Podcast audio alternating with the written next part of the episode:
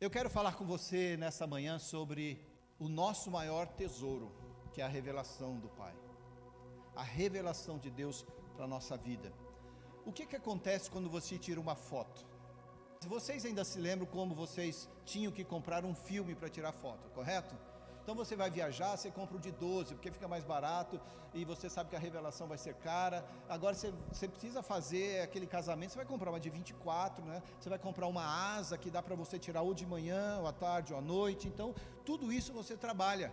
Por quê? Porque você quer que a revelação aconteça da melhor forma, porque aquela lembrança, aquilo que você quer saber, apareça.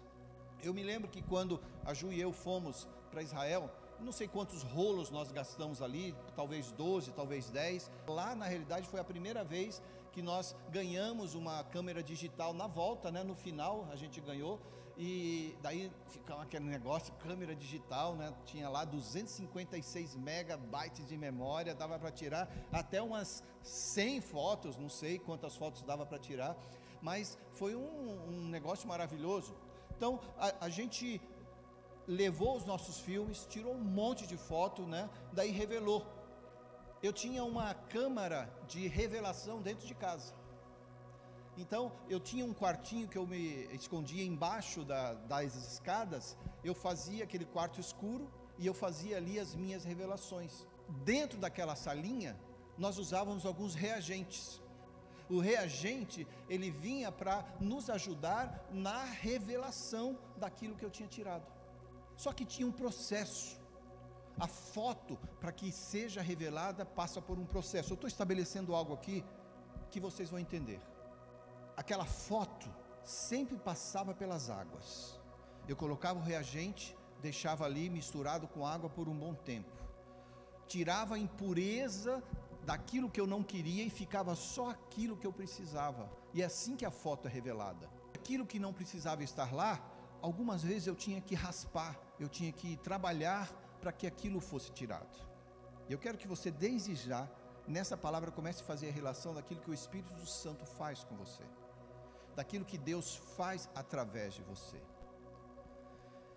Nós somos a foto, Cristo, pelo seu sangue, é o reagente, é aquele produto final que vem para declarar aquilo que está limpo e aquilo que está sujo aquilo que é puro e aquilo que é impuro. O reagente vem e ele choca. Existe ali um choque, uma reação, um reagente para exatamente tirar aquilo que não vai precisar. Porque a minha câmera, quando eu cliquei, ela tirou alguma coisa. E dependendo da qualidade da luz, ela aumenta, ela diminui, e é assim que a gente entende. Hoje é, é, é, o processo é totalmente diferenciado é muito, é muito digital e a gente não entende mais isso. E o Espírito Santo, para nós, nesse paralelo, é aquele que vem e nos limpa, é aquele que vem e trabalha, nos faz absorver o que vem de cima. E quando entramos nessa água, a gente sai limpo, mais alvos que a neve, mais puros do que qualquer pureza que a gente possa imaginar como diz aquele hino, né? Dos antigos conhece mais alvo que a neve, mais alvo que a neve. O sangue de Jesus nos torna mais alvos que a neve. Então, por que, que eu estou falando disso? Porque existe um processo. E hoje eu preparei essa, essa cama aqui para você entender que eu vou falar de. O, o Mateus perguntou para mim, pastor, qual vai ser o título hoje para eu colocar lá na, na internet? Falei, Apocalipse. Sabe por que eu fiz isso? Porque as pessoas parecem que é, é, elas compreendem mal quando a gente fala Apocalipse. Gente, as pessoas não compreendem tão bem o processo que é Cristo na nossa vida e da revelação que Ele quer nos passar. E eu falei desse processo porque nessa época aqui os discípulos, na época de Apocalipse, os discípulos tinham vivido com Jesus e passaram por um processo, em primeiro lugar passaram por esse processo. Eles ficaram confusos naquele momento que Cristo tinha padecido e depois ressurreto, e depois começaram as perseguições. Os discípulos começaram a ser perseguidos. E daí, é, aquela perseguição aumentou. E eles ficaram confusos, afinal de contas, quem nós estávamos seguindo? Nós estávamos seguindo o Messias, o Rei dos Reis, o Rei dos Judeus, aquele que veio para nos estabelecer nesse mundo de uma forma diferenciada. Daí Jesus Cristo é morto, ele ressuscita, é, ele depois vai para o céu, promete voltar, anuncia os 50 dias, né? É, anuncia Atos 1:8, o Espírito Santo veio sobre o povo de uma forma tremenda e a igreja primitiva então começa. Mas eles então passaram por perseguição. E eles não compreendiam, não conseguiam entender por que, que a maldade estava triunfando. Se eles morressem, eles iriam para algum lugar seguro? Eram as perguntas daquela época. Se aqueles discípulos eh, não estivessem seguros daquilo que Deus tinha para eles, eles muito provavelmente cairiam na sua fé. Então, por quanto tempo eles perguntavam, talvez no seu, no seu coração, Deus permitiria aquela situação? Era um tempo de perseguição. A igreja primitiva estava sofrendo a perseguição. Será que Deus não ia fazer nada? Quantas vezes você já perguntou isso? Será que Deus não vai fazer nada? Então o Apocalipse foi escrito dessa forma, entre dois reinados, com certeza foi escrito entre o reinado de Nero ou de Domiciano, a partir dos anos 54 ou até os anos 96 depois de Cristo. Então existe esse gap, essa, essa, esse espaço onde as pessoas não conseguem determinar exatamente os anos, mas declaram: olha, Apocalipse foi escrito entre o governo de Nero e de Domiciano, que veio depois. Mesmo assim, ou enquanto isso, a igreja estava passando por essa perseguição. Por que, que eu digo isso e Apocalipse foi escrito para nós?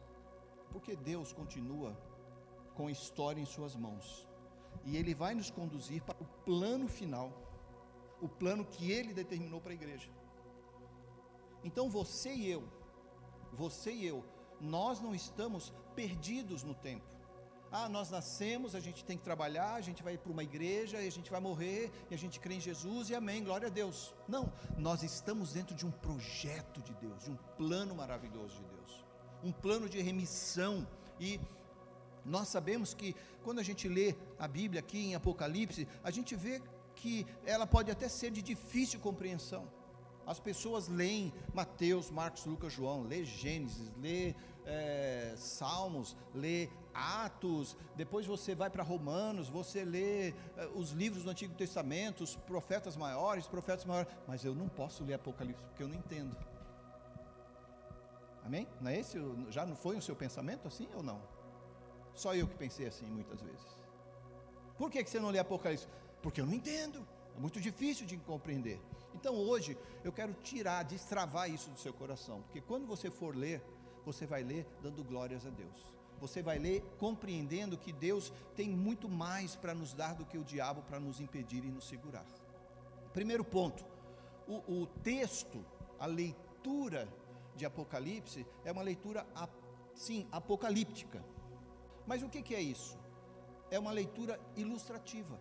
É uma leitura que traz com ilustrações e por meio de símbolos. Então, você fala, mas eu não consigo entender. Mas pense bem, os leitores daquela época entendiam. Quantos de vocês hoje é, entendem que se você falar de dinheiro na cueca, por exemplo, desculpe o termo, nós entendemos. Vocês caíram nessa realidade, por quê? Porque nesse momento está se falando sobre isso. Então, quando eu leio o Apocalipse, eu tenho que me perguntar o que aquelas pessoas da época compreendiam dentro disso. Então, o contexto que eu tenho que buscar não é um contexto para essa modernidade. Sim, vai me servir.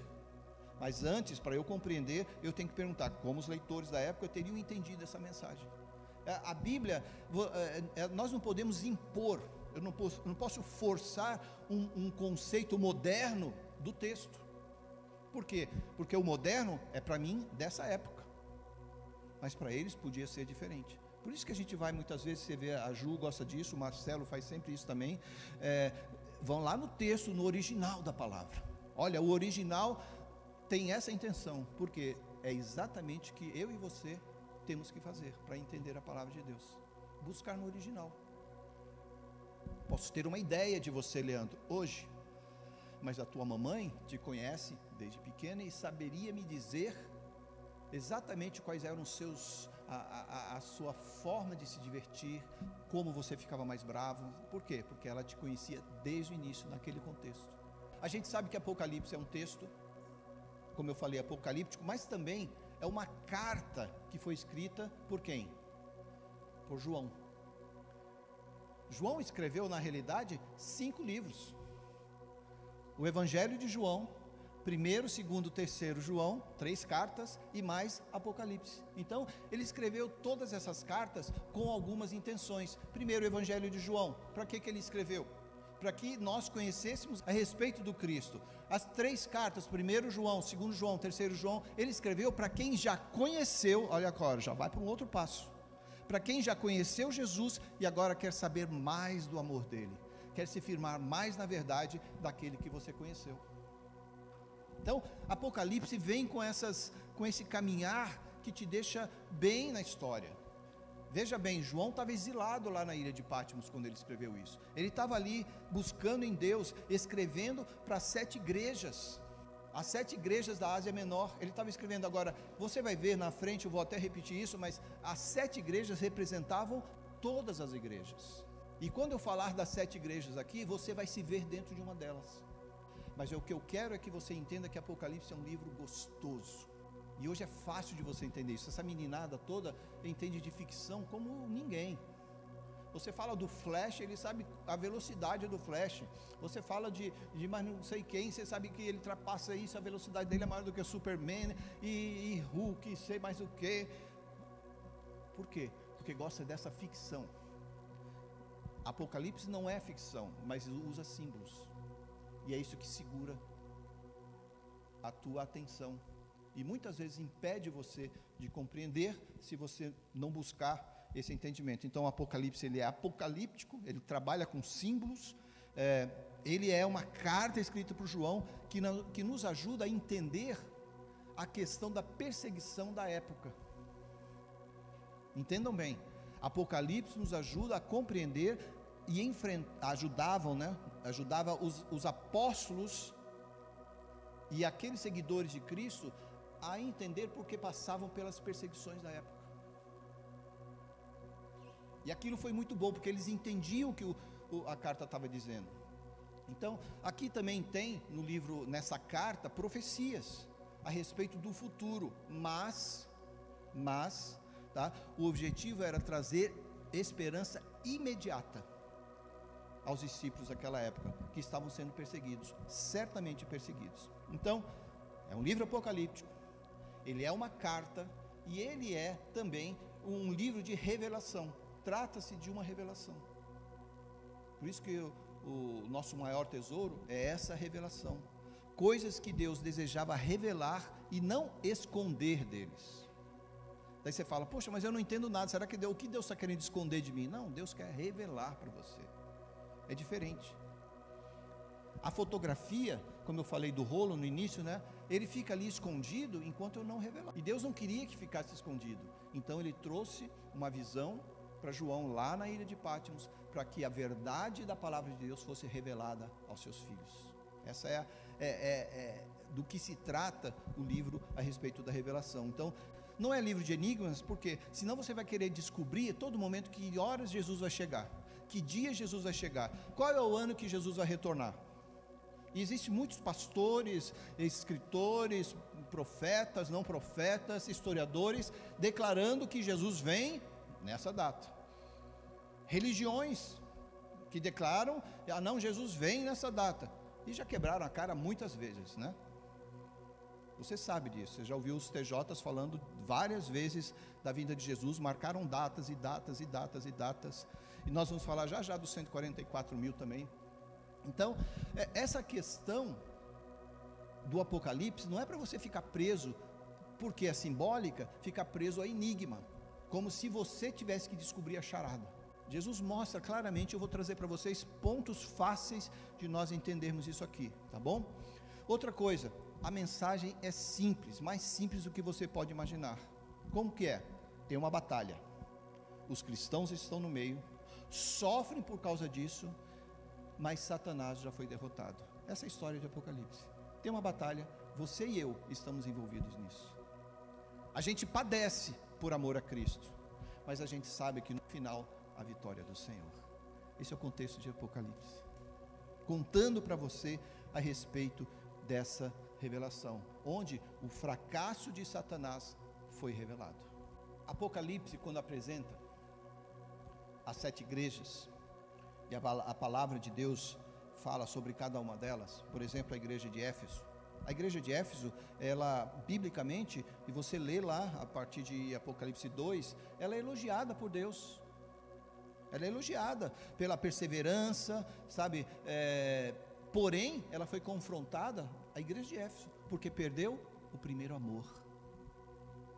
Quando você vem para Cristo, alguém disse uma vez: quando você aceita Jesus, irmão, pede qualquer coisa, porque a tua fé está lá em cima e você vai receber tudo. Amém? Você se lembra da sua fé quando você aceitou Jesus? Você pegava uma montanha e falava assim: vai para o mar. E a montanha iria. Por quê? Porque a tua fé estava firme no Senhor. Daí Jesus falou para Éfeso: Olha, assim eram vocês, mas vocês perderam o primeiro amor. Então, o conselho para a igreja de hoje é: não perca isso. Volte, traduza aqueles dias que você veio para Jesus. Sabe o apaixonado aqui, quando você se apaixonou? Aquela história foi a história do primeiro amor, a história da paixão. É isso que Deus quer para você, como igreja, como pessoa. Tiatira, outra igreja, que a palavra de Deus fala aqui, né? É, falou de Esmirna primeiro, vamos ver Tiatira. Tiatira era fiel, trabalhadora, Deus elogiou a igreja de Tiatira, mas havia se tornado tolerante com Jezabel, com imoralidade. Às vezes a pessoa vem na igreja, mas a sua, a sua mente não vem para a igreja, o seu coração não vem para a igreja, a sua alma fica fora, porque está preso a coisas desse mundo. Eu não estou falando só de sexo. Saiba, gente, Deus inventou, Deus criou e gerou o sexo. Tá? O diabo pegou aquilo e transformou errado no mal e na perversidade e na imoralidade que o mundo construiu. E era isso que Deus estava falando para Tiatira. Você está tolerando imoralidade. E tolerar é você conviver com ela. Então, como igreja, eu e você precisamos estar atentos a isso, que a gente não tolere imoralidade. Imoralidade são palavras vãs que saem na nossa boca. Imoralidade são coisas que os nossos olhos veem e nós não tiramos os nossos olhos daquilo. Você veja, você vê que eu não falei que você não, não vai ver. Você vê isso em todo momento. Você abre o jornal, você anda de carro, você liga a televisão, você vai ver a imoralidade, mas os seus olhos, o seu coração não toleram. E essa é a bênção do Senhor para você. Amém? A igreja de Esmirna, a igreja de Esmirna, segundo a Bíblia, ela foi advertida a respeito da perseguição que haveria de acontecer. E Jesus falou assim para ela: Esmirna, igreja de Esmirna, da Ásia Menor, eu estarei com vocês, eu darei a vocês a vitória. A igreja de Sardes tinha uma reputação forte, cheia de vida, essa era a reputação da igreja. Quantas igrejas você conhece que tem reputação, tem nome, tem propaganda, tem um monte de coisa? Igreja de Sardes tinha essa reputação, da igreja forte e cheia de vida mas a Bíblia diz que na realidade estava morta. Estava morta e precisava despertar. Tudo isso você vê em Apocalipse 2 e 3, que eu estou falando para você aqui. Pérgamo. Deus falou: Olha, essa igreja permaneceu fiel não estou aqui julgando o teu caráter, julgando é, você, e pelo amor de Deus, não pense que estamos apontando a uma ou outra pessoa, estou falando da igreja em geral, mas é claro, nós somos essa igreja e nós temos que nos atentar a isso. Porque a igreja de Pérgamo permanecia fiel, mas pela Bíblia ela mostrava sinais de mistura com o mundo. Olha só, como Jesus, pela palavra, abrangia todo mundo. Daí você vê a igreja de Filadélfia uma igreja estimulada a agarrar as oportunidades que Deus dava. Tinha uma outra igreja chamada Laodiceia. Vivia, a, a igreja Laodiceia na época, a cidade, né, a, a região, era onde estavam a, centralizados a economia, a medicina, o conhecimento, a indústria. Essa era a comunidade da igreja de Laodiceia. Mas a Bíblia diz que ela era uma igreja pobre, despida e cega. Por quê? Onde nós moramos, onde nós vivemos, nós temos que nos relacionar. E como eu falei, as sete igrejas, elas abrangem todas as igrejas. É o um ensinamento para nós que muitas vezes o nosso pensamento começa em uma e termina em outra. Eu quero que você entenda isso, gente. Apocalipse é um livro gostoso quando você compreende é, o que do que se trata. Para essa igreja, última que eu falei aqui, Deus fala assim: Eis que estou à porta e bato. Se alguém ouvir a minha voz e abrir a porta, entrarei em sua casa e cearei com ele e ele comigo. Apocalipse 3, 20. Eis que estou à porta e bato. O que Deus está fazendo comigo e com você é exatamente isso: batendo à porta, nos consultando, pedindo permissão. O Espírito Santo é, o, é, é gentil, ele pergunta se você quer participar com ele. Quando você veio hoje, você não foi agarrado por anjos celestiais, é, não te acordaram, balançaram você e falaram assim: hoje é dia de você ir na igreja. Não, você decidiu isso, você decidiu isso. Tudo bem, os meninos mais novos vieram porque os pais os trouxeram, estão certos, os pais estão certos, os meninos em obedecerem. Por quê? Porque essa é a casa do Senhor, e a Bíblia diz: instrui os teus filhos no caminho, no caminho deles, no caminho que eles devem andar, e quando eles crescerem, não se desviarão desse caminho. Ou eu vou ser um pai que vou permitir que o meu filho escolha sempre, enquanto estiver dentro da nossa casa, eles estão sujeitos às regras da casa, e glória a Deus por isso. Essas cartas, você lê também em Apocalipse, que elas foram seladas com cera. E isso já era um, um, uma forma normal da época. Você escrevia uma carta para o rei, do rei para outro rei. Ele vinha e pegava o anel dele, pegava a cera quente, colocava na, na dobradura daquela, daquele pergaminho, daquela carta, do envelope e fechava. Era o selo do anel do rei. As cartas que João escreveu foram seladas, que ele viu, né, que eh, tinha sido selado com sete selos. Você fala sete selos.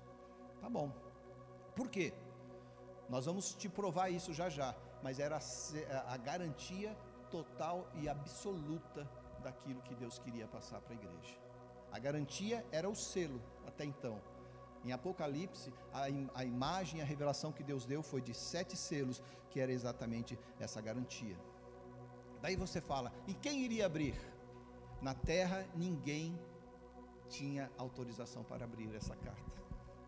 Essa era a revelação. E essa é a beleza de Apocalipse. Ninguém podia abrir. Eu não poderia abrir. Você não poderia. Nenhum rei, a melhor pessoa nessa terra não poderia abrir. A não ser Jesus. A não ser Jesus.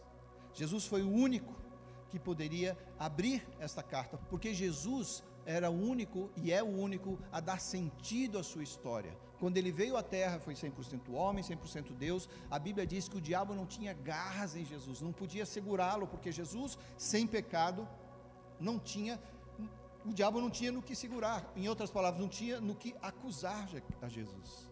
Só Jesus pode declarar o destino final a partir dessa, dessa palavra. Por isso, o Apocalipse de, declara que essa, uh, isso foi assinado e selado sete vezes. Você fala o número sete como que é esse número 7? Nós já falamos das sete igrejas, das sete cartas, está lá também, dos sete selos, das sete trombetas, das sete visões de batalha, das sete visões de queda da Babilônia, das sete vitórias de Jesus que, de, sobre Satanás, e falamos daí, acontece, e Apocalipse relata a respeito do juízo final.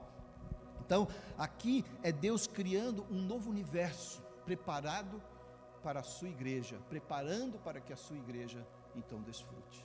Essa é, é, essa é a história de Apocalipse a respeito dos números, do número 7. Mas e, e, e os números?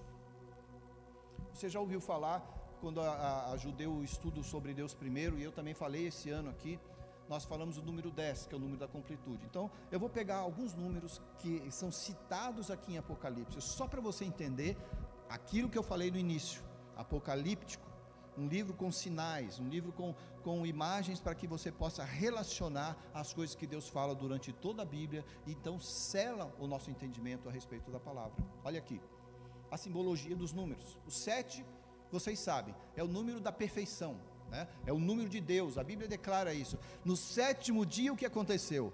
Deus descansou.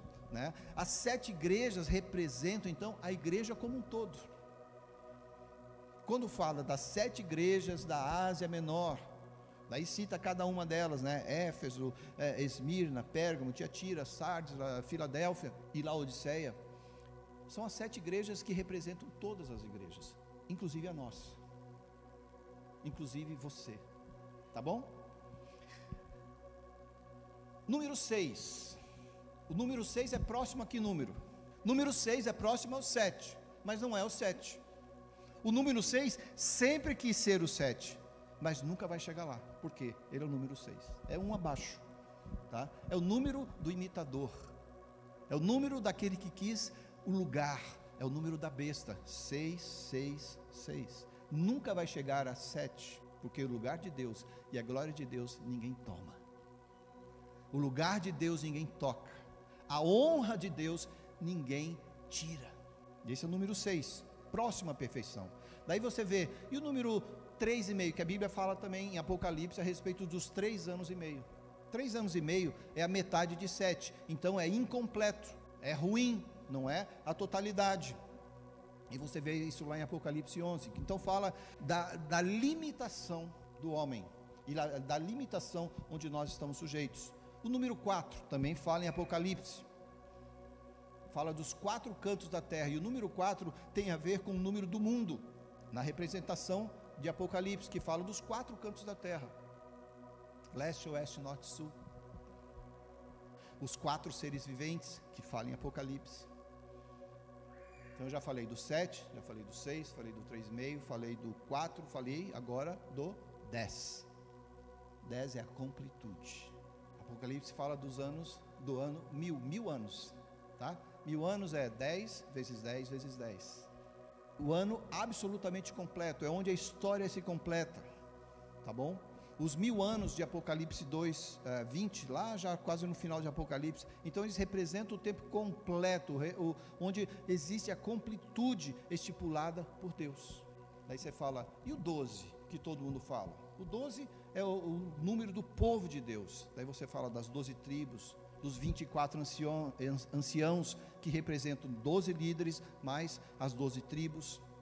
Daí você vê que é, é igual ao povo de Deus na terra. Então, estou falando dos números, a simbologia dos números de Apocalipse, que não é para você assustar, tem um propósito.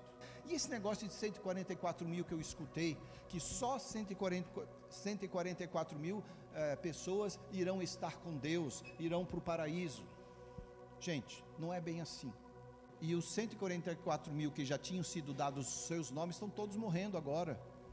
Estão todos morrendo. Se tiver um ou dois vivos, do que os testemunhas de Jeová já anunciaram que eram esses, eles estão morrendo. E onde está funda a fundamentação da sua teoria? Tá bom? Então eles estão perdendo nisso aí também. Agora, esse número não deve ser entendido, preste atenção aqui, é, literalmente como a quantidade exata de pessoas.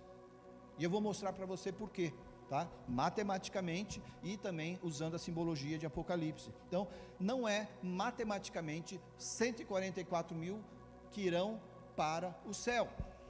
É uma combina, o número 144 mil é uma combinação de dezenas.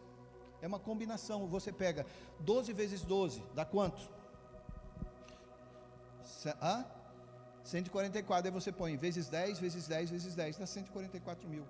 Eu falei daqui da completude, né? O número da completude, 144 mil. E Deus então junta esses números para dizer: isto representa o meu povo. Isso representa o povo que eu dei chance às sete igrejas. Se você for fiel até o fim, eu te darei a coroa da vida. Se você for fiel até o fim, eu preservarei você, espírito, alma e corpo aquele que for fiel até o fim. Essa é a mensagem da palavra de Deus para todos nós. Essa é a mensagem de Deus para mim e para você. As pessoas confundem Apocalipse com medo, confundem Apocalipse com a destruição total, confundem Apocalipse com algo que é, é impossível de compreender. E Apocalipse é apenas a revelação daquilo que Deus quer para mim e para você.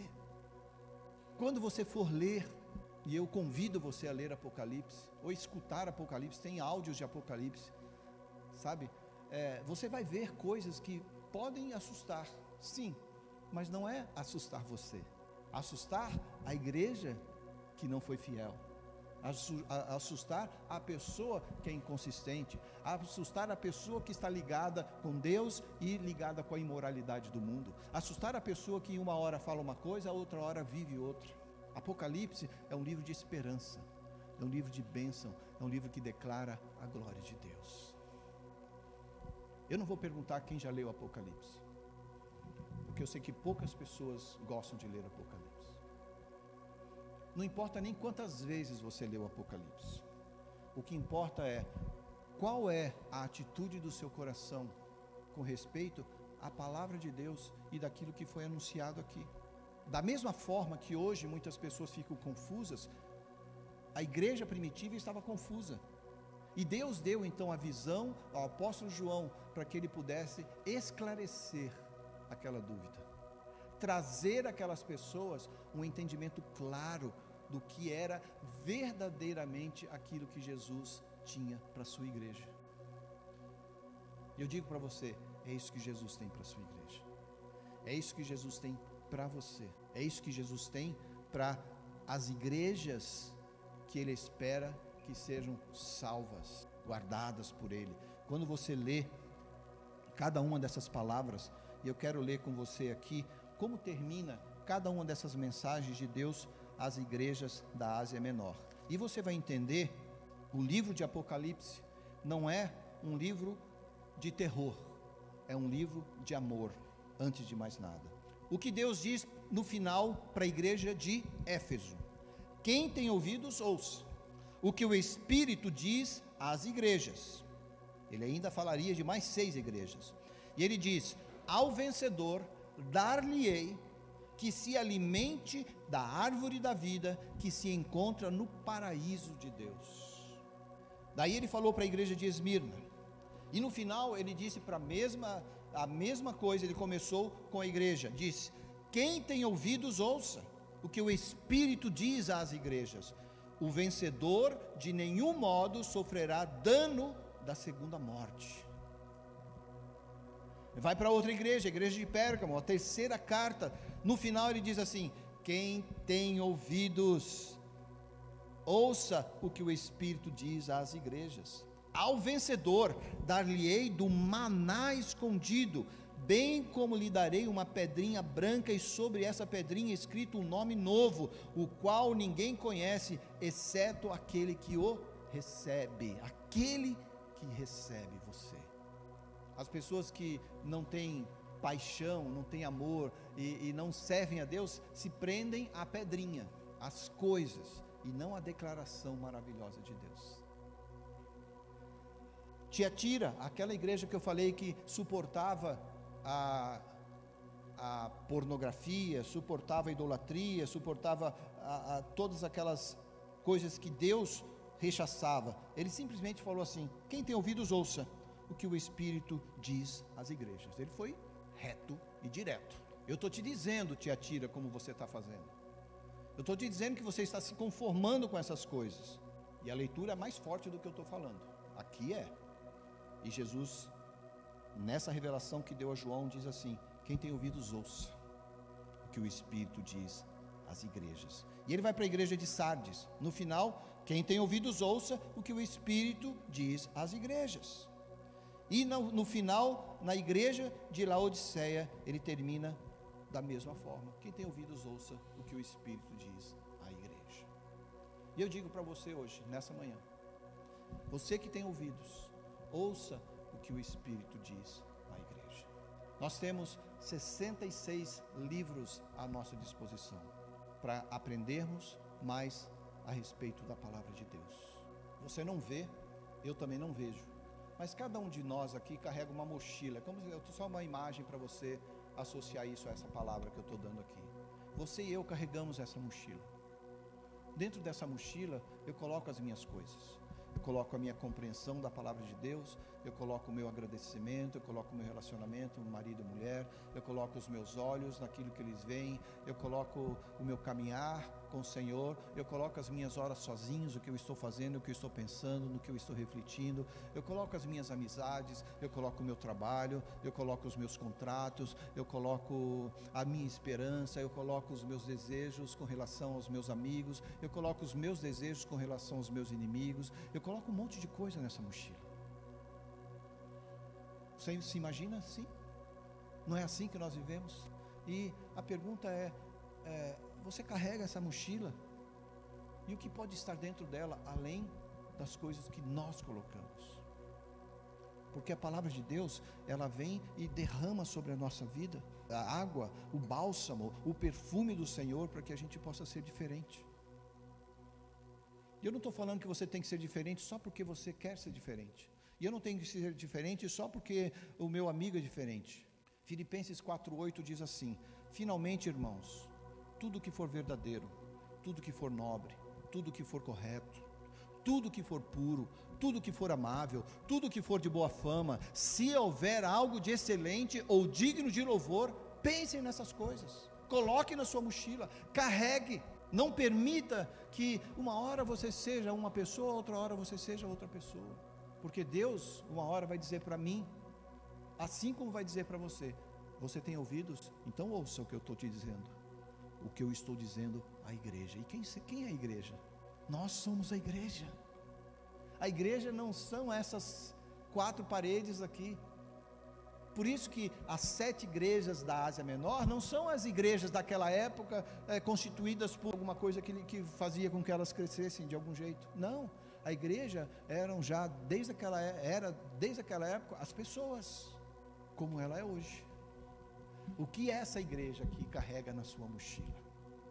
O que essa igreja carrega, estou falando de mim, o que essa igreja carrega na sua mochila? Eu sou responsável pela minha mochila.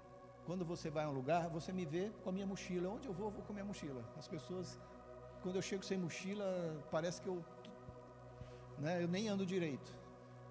Ou é a mochila do computador, ou é a mochila do Gil, é uma mochila. Eu estou sempre carregando uma mochila. Espiritualmente falando, nós somos responsáveis por aquilo que nós carregamos como igreja. Nós somos responsáveis por, pela forma que nós vivemos como igreja. Eu sou responsável por carregar algo que nutra a mim e nutra aqueles que estão ao meu redor.